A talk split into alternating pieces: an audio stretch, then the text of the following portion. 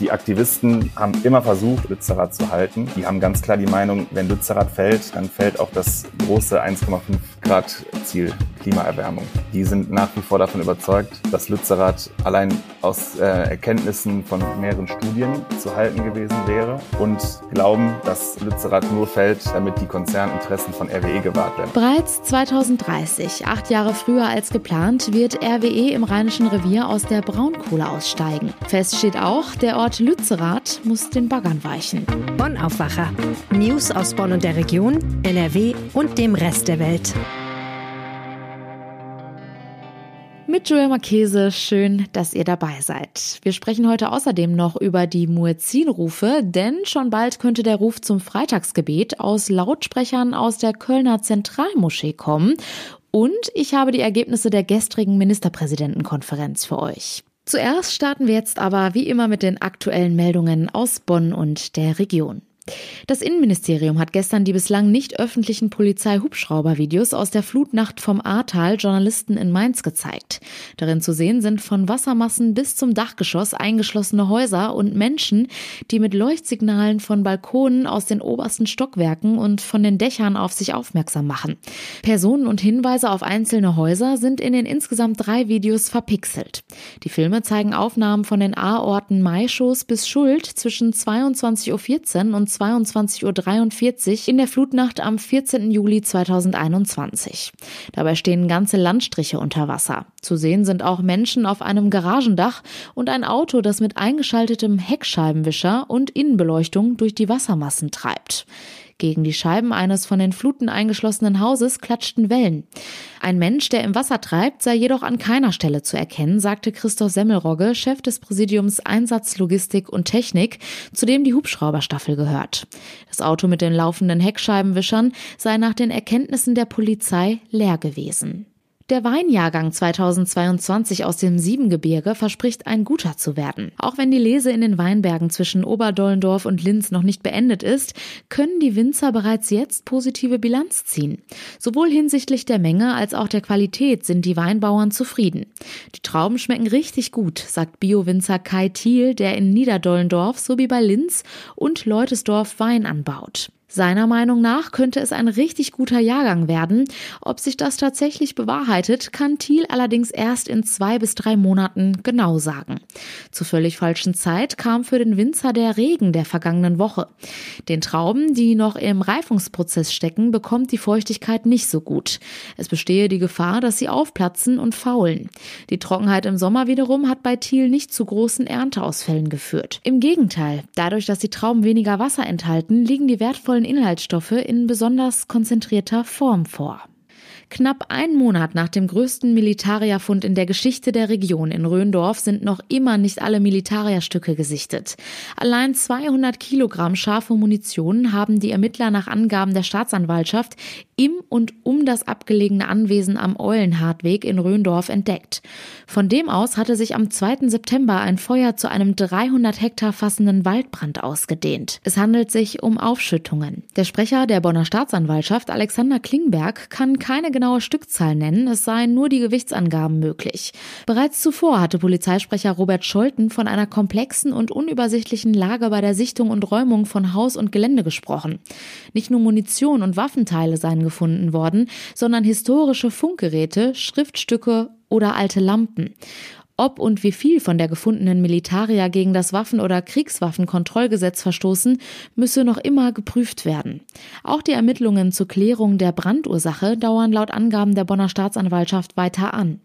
Wie der Generalanzeiger erfuhr, ist zudem noch unklar, ob bzw. inwieweit der Anwohner und Sammler der Militaria überhaupt schuldfähig wäre. Der Mann, der Unmengen historischer Artefakte in seinem Haus lagert, war laut Polizei noch am Abend des Brandes wegen seines psychischen Gesundheitszustands Krankenzustandes vom zuständigen Ordnungsamt und einem Notarzt in ein Krankenhaus eingeliefert worden und soll sich noch immer in Betreuung befinden.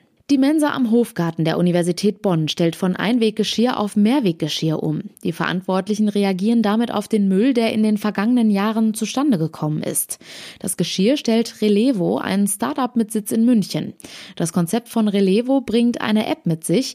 An der Essensausgabe sagen die Studenten, dass sie ihr Essen mitnehmen möchten und bekommen eine Schüssel oder eine Box mit Trennern, erklärt Lasse Kohl, Werkstudent bei Relevo. Die Box müsse eingescannt werden und in der App ist sichtbar, sichtbar, welche Boxen man ausgeliehen hat. An der Kasse müssen die Mensa-Gäste die App zeigen und bestätigen, dass sie die Box ausgeliehen haben. Es entfällt eine Reinigungspauschale von 20 Cent pro Box, die auf den Essenspreis gerechnet wird. Wichtig ist, dass die Studierenden die Produkte wieder zurückbringen, denn sonst entstehe kein Kreislauf. Aktuell hat die provisorische Hofgartenmensa keine eigenen Möglichkeiten, das zusätzliche To-Go-Geschirr zu spülen. Deswegen wird es in die Campo-Mensa nach Poppelsdorf gebracht. Bevor wir zu unserem heutigen Top-Thema kommen, jetzt ein Blick auf den gestrigen Abend. Um 20 nach 9 traten sie vor die Presse. Bundeskanzler Olaf Scholz und Niedersachsens Ministerpräsident Stefan Weil, beide von der SPD und NRW-Ministerpräsident Henrik Wüst von der CDU. Seit halb fünf hatten die 16 Länderchefinnen und Chefs mit der Bundesregierung getagt. Es ging um viel Geld für Entlastungspakete in der Energiekrise, für den Ausbau von Bus und Bahn, für die Versorgung von ukrainischen Flüchtlingen. Deutlich wurde anschließend, für konkrete Ergebnisse hat es nicht gereicht. Klar ist, der Bund wird 250 Milliarden Euro locker machen, das meiste davon für die Strompreisbremse und den Gas Gaspreisdeckel. Also dafür, dass die hohen Energiepreise abgefedert werden. Was wir als Verbraucher am Ende für Gas und Strom noch zahlen werden müssen, das ist aber weiterhin unklar. Denn dazu muss die Gaspreiskommission erst noch Ergebnisse liefern. In etwa 14 Tagen wollen die Ministerpräsidenten dazu erneut mit der Bundesregierung tagen. Nicht einigen konnten sich Bund und Länder bei anderen Themen, dem Wohngeld, dem Ausbau des ÖPNVs, der Versorgung von Flüchtlingen oder der Unterstützung der Kommunen. Die könnten wegen der hohen Preise in große Schwierigkeiten kommen, denn sie betreiben ja Krankenhäuser, Kitas, Stadtwerke und vieles mehr. Die Länder wollen, dass der Bund für all diese Themen mehr Geld zusagt. NRW-Ministerpräsident Henrik Wüst zeigte sich enttäuscht. Die Bundesregierung habe insgesamt kaum Kompromissbereitschaft erkennen lassen und müsse noch viele Fragen beantworten.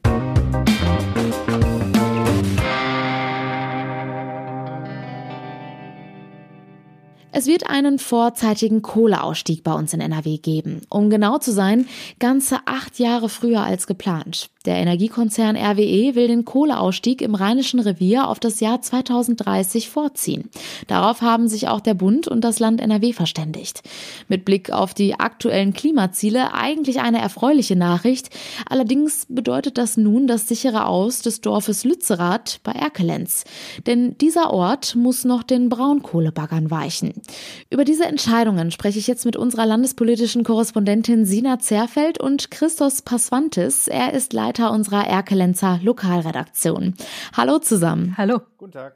Gestern fiel also die Entscheidung über das weitere Vorgehen, über den Kohleabbau im Rheinischen Revier. Sina, wie kam es jetzt zu dieser Entscheidung? Naja, darüber ist lange verhandelt worden. Ähm, die schwarz-grüne Koalition in Nordrhein-Westfalen hat das in ihren ähm, Koalitionsvertrag geschrieben. Sie wollen raus aus der Kohle im Jahr 2030. Und ähm, immer, wenn man nachgefragt hat, und das haben wir oft getan, hieß es, wir verhandeln mit RWE, wir verhandeln mit RWE. Ähm, das betraf auch das Dorf Lützerath, also die Zukunft des Dorfes Lützerath. Christos, du hast selbst schon gesagt, Dorf ist vielleicht gar nicht mehr der richtige Ausdruck, das weckt die falschen Assoziationen, das ist leergezogen, da lebt jetzt keiner mehr, das gehört RWE. Äh, und es ist rechtlich geklärt, dass sie das auch abbaggern dürfen. Das war immer das, worauf die Landesregierung sich auch zurückgezogen hat und hat halt gesagt, ähm, naja, wir können da eigentlich nichts machen, aber wir verhandeln. Die Tatsache, den Kohleabbau um acht Jahre zu verkürzen, das ist ja eigentlich ein Riesenerfolg, oder? Ja, natürlich. Das ist wichtig für die Klimaziele in NRW, dass nicht so viel Braunkohle verfeuert wird. Das muss man mal festhalten. Natürlich ist das ein Erfolg. Du hast gestern auch mit NRW-Klimaschutzministerin Mona Neubauer von den Grünen gesprochen. Auch sie hält das Abbaggern der Siedlung Lützerath im Rheinischen Revier für unvermeidbar. War das zu erwarten? Die äh, Gründe, die sie dafür anführt, die vielleicht nicht unbedingt. Also klar war, RWE hat die Rechte an diesem Gelände. RWE darf da abbaggern und will das und wollte das auch tun. So viel war klar.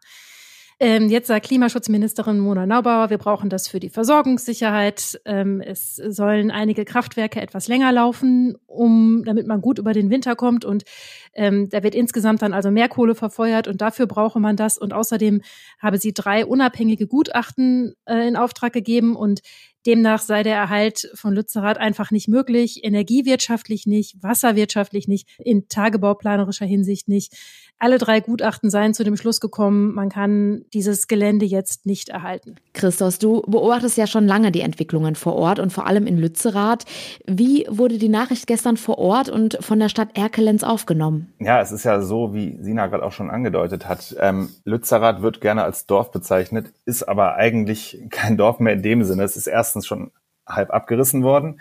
Das hatte RWE schon zu Beginn 21 gemacht. Ähm, und dort wohnt auch kein echter Lützerater mehr. Der letzte echte Lützerater ähm, Landwirt Eckhard Holkamp ist äh, mittlerweile ausgezogen, sodass das Dorf eigentlich nur von Aktivisten äh, behaust wird. Und dementsprechend spielt Lützerath eigentlich in der Planung der Stadt sowieso seit Jahren keine Rolle mehr. Erstens, weil klar ist, dass, oder weil zumindest sehr lange klar schien, und das ist ja nun auch so gekommen, dass Lützerath nicht mehr zu retten ist. Zweitens, weil dort im Endeffekt aber auch keine Erklenzer mehr gewohnt haben. Das heißt, die Nachricht, dass Lützerath jetzt wegkommt, ähm, ist zu erwarten gewesen und ähm, sorgt in dem Sinne für Erleichterung, als dass man jetzt endlich, endlich nach so vielen Jahrzehnten des Hin und Hers ähm, Planungssicherheit hat bei der Stadt. Es hieß ja mal ursprünglich, dass bis zu ein Drittel der gesamten Stadtfläche von Erkelenz weggebaggert werden sollte. Das muss man sich ja mal vorstellen. Das sind ja unfassbare Flächen. Da jetzt deutlich mehr erhalten wird, ist das also für die Stadt Erkelenz an sich eine gute Nachricht und vor allem gibt es jetzt endlich mal für die Menschen, aber auch für die Stadtplaner, die ja auch wissen wollen, was können wir zukünftig machen auf dieser Fläche. Endlich mal Planungssicherheit. Hm. Man hat es ja auch damals am Hambacher Forst schon mitbekommen, dass sich natürlich auch viele Klimaaktivisten und Naturschützer für den Erhalt der Orte rund um den Tagebau einsetzen. Wie war denn Ihre Reaktion jetzt auf diese Entscheidung? Ähm, negativ, das muss man, glaube ich, schon ganz klar sagen. Natürlich haben sie auch zur Kenntnis genommen, ja, dass wir den Kohleausstieg acht Jahre früher als zuerst vorgesehen schaffen, ist gut, aber das reicht nicht. Ähm, das Bündnis Alle Dörfer bleiben hat zum Beispiel von einem schlechten Tag für den Klimaschutz gesprochen und damit auch direkt auf äh, die Aussage von Robert Habeck äh, reagiert, der ja von einem guten Tag für den Klimaschutz sprach. Ähm, die Aktivisten ähm, haben immer versucht und versuchen es übrigens auch noch weiterhin, auch über den gestrigen Tag hinaus, Lützerath zu halten. die haben ganz klar die Meinung, wenn Lützerath fällt, dann fällt auch das große 1,5 Grad Ziel Klimaerwärmung die sind nach wie vor davon überzeugt, dass Lützerath allein aus äh, Erkenntnissen von mehreren Studien zu halten gewesen wäre und glauben, dass Lützerath nur fällt, damit die Konzerninteressen von RWE gewahrt werden. Also die haben gestern sehr negativ auf diese Nachricht reagiert. Aktivisten wollen Lützerath also versuchen zu erhalten. Sina, wie will denn die Politik darauf reagieren? Also haben die da gestern schon sich zu geäußert? Ja, Mona Neubauer hat gesagt, äh, sie will auf die Leute zugehen mit Gesprächsangeboten. Also das heißt, ähm, auf die, auf die Initiativen zugehen mit Gesprächsangeboten. Ähm, was über allen so schwebt, ist die Vorstellung, dass es zu solchen Szenen kommen kann wie beim Hambacher Forst und ähm, niemand möchte große Polizeieinsätze eigentlich sehen und das hält man für, für nicht besonders erstrebenswert und ähm, Offensichtlich will die Politik da Gesprächsangebote machen, um deeskalierend zu wirken. Jetzt ist es so, dass wir eine Energiekrise haben und gestern wurde ein früherer Kohleausstieg in NRW beschlossen. Wie soll es da künftig weitergehen? Ja, es äh, gibt Vorstellungen, wie man der Sache begegnen will. Und zwar ähm, Erstmal, also kurzfristig, sollen, wie schon gesagt, zwei ähm, Kraftwerksblöcke weiterlaufen. Die sollen ähm, weiter Kohle verbrennen dürfen als das eigentlich geplant war, um uns gut über den Winter zu bringen und genügend Energie bereitzustellen. Dann ist es so geplant, dass der Ausbau der Erneuerbaren ganz gewaltig vorangetrieben wird. Auch RWE hat sich verpflichtet, äh, Solaranlagen und Windräder zu bauen in nennenswerter Größenordnung. Und es sind Gaskraftwerke geplant. Und zwar Kraftwerke, die sollen direkt so gebaut werden, dass sie für einen künftigen Betrieb mit Wasserstoff ausgelegt sind. RWE will solche Kraftwerke bauen an ehemaligen ähm, Kohlekraftwerksstandorten. Und ja, die sollen ab 2030 mindestens zur Hälfte mit Wasserstoff betrieben werden, ähm, heißt es aus dem Wirtschaftsministerium, ab 2035 komplett mit Wasserstoff betrieben werden. Dafür muss die Wasserstoffinfrastruktur noch ordentlich ausgebaut werden. Das muss man also noch in Angriff nehmen, damit die auch ordentlich beliefert werden können. Ähm, da ist also noch eine ganze Menge zu tun. Hm. Ja, die Entscheidung bringt auf jeden Fall auch viel Veränderung mit sich. Ich habe gestern auch noch gelesen, dass in dem Zeitraum jetzt auch keine weiteren Umsiedlungen für den Braunkohleabbau vorgesehen sind.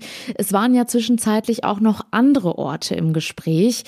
Christos, wie ist denn deine persönliche Einschätzung, wie es in den nächsten Monaten vor Ort weitergeht und vor allem auch bei der Stadt Erkelenz. Wird das noch ein Thema sein, was die Leute dort lange beschäftigen wird? Ja, definitiv. Also man kann ja glücklicherweise sagen, dass viel Fläche erhalten bleibt und die eigentliche Planung, die kommt ja dann jetzt erst. Das heißt, nach den politischen Entscheidungen, die jetzt getroffen sind, gilt es ja zunächst einmal, das auch in eine rechtliche Form zu gießen. Das heißt, es muss eine neue Braunkohle-Leitentscheidung geben und dann noch einen neuen Braunkohleabbauplan. Und wenn der vorliegt, dann kann die Stadt also tatsächlich hingehen und anfangen, darüber zu planen, was wollen wir eigentlich mit diesen Dörfern machen? Wollen wir die Dörfer eigentlich erhalten? Man muss ja auch ganz ehrlich sagen, ähm, Dörfer wie Keinberg und Kuckum sind im Endeffekt jetzt schon halbe Geisterdörfer. Das heißt, man hat sehr viele verlassene Häuser, man hat vereinzelt noch Menschen, die dort wohnen. Man weiß nicht, können eventuell wieder Leute zurückkommen. Das sind alles noch total offene Fragen. Also das wird die Stadt Erkelenz noch viele, viele Jahre beschäftigen, ähm, zu planen, wie es denn jetzt an den Orten weitergehen kann. Vielen Dank, Sina Zerfeld und Christos Pasvantis. Sehr gerne. Gerne. Über die aktuellen Entwicklungen halten wir euch natürlich hier im Podcast auf dem Laufenden. Und wenn ihr keine News mehr verpassen wollt, dann abonniert uns gerne auf eurer Podcast-Plattform. Dazu einfach auf der Übersichtsseite auf Folgen klicken. Vielen Dank. Es kam 2021 sehr überraschend, als die Stadt Köln angekündigt hat, dass islamische Gemeinden einen Antrag stellen können, um in Zukunft über Lautsprecher zum Freitagsgebet zu rufen. Die Muezzinrufe sind umstritten. Sie sind recht laut und zeigen vor allem so sehr symbolisch, dass der Islam hier ist. Und das ruft verschiedene Meinungen auf den Plan und lässt viel Raum für Diskussionen. Ist es richtig, dass der Muezzinruf erlaubt wird? Oder ist es vielleicht sogar eine Pflicht? Dorothee Krings aus dem Ressort Politik und Meinung bei der Rheinischen Post. Mein erstes Gefühl war, warum soll es den Muezzin denn nicht geben? Er gehört zum Islam und der ja wohl zu Deutschland. Zumindest hat das mal ein Bundespräsident, um genau zu sein, Christian Wulff gesagt. Ja, das ist, glaube ich, genau wie du sagst. Man hat zuerst mal so ein, äh, so ein erstes Empfinden, das ist ein Zeichen von Toleranz und Vielfalt. Und da würde ich dir auch zustimmen. Ähm, allerdings, äh, glaube ich, muss man ernst nehmen, dass es da auch Vorbehalte gibt. Ähm, der Muezzin Gebetsruf gehört eben nicht zur Tradition, zur sehr langen Tradition von religiösen äh, Gebetsrufen in Deutschland, sondern das ist eben das Glockengeläut. Und genau mit dem Glockengeläut wird eigentlich immer äh, sozusagen argumentiert. Wenn es Glockengeläut geben darf, soll es auch den Muezzinruf äh, geben dürfen. Und ich finde, da sind zwei Dinge nebeneinander gestellt, die eben nicht ganz gleichwertig sind. Und über diese Unterschiede, finde ich, muss man diskutieren und dann kann man zu einem Schluss kommen. Nun könnte es sein, dass es den Muezzinruf in zwei Wochen zum ersten Mal gibt, in der Zentralmoschee in Ehrenfeld. Sind die Kölner einfach gedanklich weiter oder haben die sich über die Frage, die wir uns hier gerade stellen, keine Gedanken gemacht? Aus meiner Sicht ist man da einfach mal vorgeprescht, ohne diese ganzen Bedenken ernst zu nehmen. Und das ist auch mein Hauptkritikpunkt, weil jetzt, glaube ich, gerade die Skeptiker einfach so eine Entscheidung von den Kopf gesetzt bekommen und damit leben müssen. Und das betrifft ja nun mal, so ein Ruf äh, ist überall zu hören, das betrifft eben den Alltag von allen Menschen. Und darum finde ich das eben so sehr äh, bedenklich, wenn man das nicht vorher ordentlich durchdiskutiert. Ne? Also die Stadt äh, sieht das als Zeichen von Vielfalt, hat sozusagen vor einem Jahr schon angekündigt, Gemeinden, die möchten, sollen Anträge stellen und die werden geprüft. Und das ist dann vor allen Dingen sozusagen eine Umweltprüfung, ob das nämlich zu laut ist oder nicht. Ähm, aber was nicht geprüft ist, ist, äh, wer da zum Beispiel die Anträge stellt. Ähm, das kann auch in dem Rahmen dann natürlich keine Rolle mehr spielen. Aber so kommt es jetzt dazu, dass der eher türkeinahe Verband, der DITIB, der erste ist, ähm, der jetzt wahrscheinlich die Erlaubnis bekommt. So ist es angekündigt. Ähm, und daran kann man sehen, dass es dann eben schon die Frage ist, ist das wirklich ähm, nur ein Zeichen sozusagen zum Gebet zu kommen oder steckt dahinter auch so ein politisch verstandener Islam? Auch so kann das dann ja ähm, ausgedeutet werden. Nun gab es auch kritische Stimmen im vergangenen Jahr zum Beispiel von Ministerpräsident Wüst, der da skeptisch ist. Jetzt kurz vor der Einführung gibt es sicherlich auch Kritik, oder?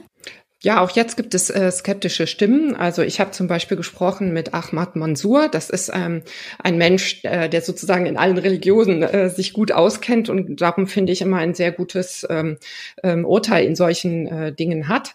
Ähm, und der hat auch gesagt, also man muss vorsichtig damit sein, einfach zu sagen, das ist alles das gleiche, Glockengeläut und Muezzinrufen. So, das werfen wir alles in einen Topf und dann ähm, werden einfach Fakten geschaffen. Äh, da hat er sehr vorgewarnt und hat gesagt, gerade in Europa müssen wir erst erstmal Grundsatzfragen stellen. Wir müssen diese Frage diskutieren. Ähm, ist der äh, Islam in ganz Europa gleichberechtigt äh, zu den christlichen Religionen? Wie sieht's aus mit der Tradition? Leitet man aus Tradition dann eben doch andere Rechte ab oder nicht? Er hat da gar keine Antwort drauf gegeben. Er hat nur gesagt, erst diese Grundsatzfragen diskutieren. Die betreffen dann auch so Dinge wie Ramadan, überhaupt ähm, islamische Feiertage sollten die einen anderen Widerhall finden, ne? dann auch im deutschen Alltag. Diese konkreten Fragen sollten wir aber erst entscheiden, wenn die Grundsatzfrage ähm, geklärt ist oder wenigstens öffentlich ordentlich durchdiskutiert ist. Weil seine Skepsis oder sein Hauptpunkt ist, wir spielen ansonsten auch rechten Kräften in die Karten, weil die jetzt sagen können, äh, seht her, Köln entscheidet sowas einfach, ihr seid gar nicht gefragt worden und jetzt lebt damit. Und das ist ähm, eben eine Argumentationskette, die jetzt leider offen ist. Vielen Dank, Dorothee Krings. Bitteschön. Und das sind unsere Kurznachrichten. Erstmals seit einem halben Jahr ist in NRW wieder die Geflügelpest aufgetreten. Wie das Landwirtschaftsministerium in Düsseldorf mitteilte, war eine kleine Hobbyhaltung in Bottrop betroffen. Dort wurde nach der Diagnose der Bestand mit 120 Enten, Gänsen und Hühnern getötet und entsorgt. Um den Ausbruchsbetrieb wurde eine Sperrzone eingerichtet, in der Geflügel nicht transportiert werden darf. Alle erforderlichen Schritte zur Eindämmung seien bereits am vergangenen Wochenende eingeleitet worden, erklärte das Ministerium. Mit einer Lesung des Erfolgsautors Ferdinand von Schirach startet heute in Köln die Lit Cologne Spezial. Das Literaturfestival stellt die Buchhighlights des Herbstes vor. Neben der Präsentation Präsentation von herausragenden literarischen Titeln legt das Programm nach Angaben der Veranstalter in diesem Jahr einen Fokus auf Sachthemen und Diskussionen der Gegenwart. Zum Schluss schauen wir noch einmal kurz aufs Wetter. Es bleibt trocken, hin und wieder kommt auch mal die Sonne raus. Die Temperaturen liegen heute zwischen milden 19 und 23 Grad. Und das war der Aufwacher vom 5. Oktober. Habt einen schönen Tag. Ciao. Mehr Nachrichten aus Bonn und der Region gibt's jederzeit beim Generalanzeiger. Schaut vorbei auf ga.de.